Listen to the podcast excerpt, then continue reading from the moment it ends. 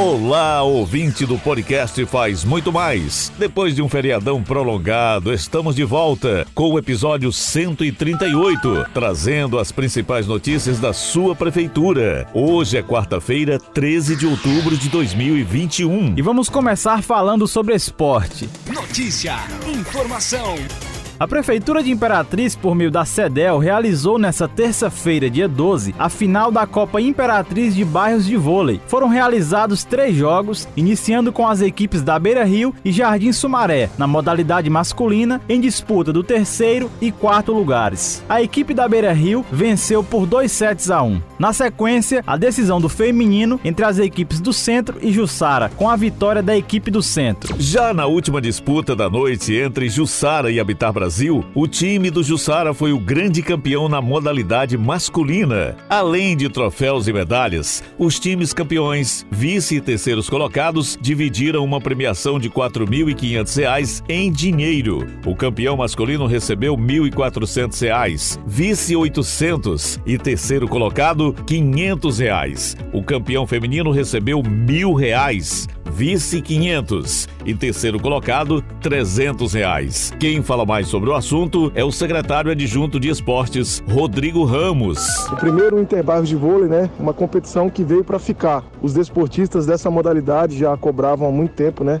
Competições, né? A nível municipal para que eles pudessem é, fazer a o seu esporte, praticar o seu esporte, né? E já começou com grande sucesso, né? Ontem o ginásio do conjunto Vitória estava lotado, né? Os participantes, as equipes participantes todas, inclusive as que não chegaram às finais, elogiaram bastante. Isso mostra que a secretaria está tá trabalhando em prol de todos os esportes da nossa cidade, né?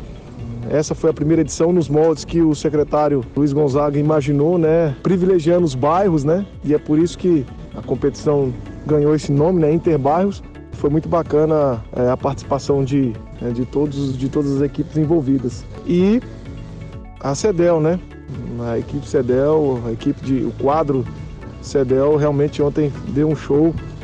Tava tudo em ordem, tudo conforme aquilo que nós havíamos planejado e a gente fica muito feliz de realizar esporte com o apoio da Prefeitura e Imperatriz. Falando agora sobre infraestrutura, a construção da rotatória na BR-010 avança e o projeto chega na fase de acabamento, com a construção de passarela para pedestre. O objetivo da obra é melhorar o fluxo de veículos no viaduto, entroncamento e entrada da Vila Lobão, que interliga outros bairros e avenidas. De acordo com o titular da Cifras, Igomar Filho, a rotatória é mais uma medida para desafogar o trânsito de Imperatriz que vem passando por grandes mudanças positivas desde o início da gestão. Após acabamento, a obra entra na fase final, com instalação de semáforos, sinalização de pista, faixa de pedestre, entre outras ações importantes para a fluidez do trânsito.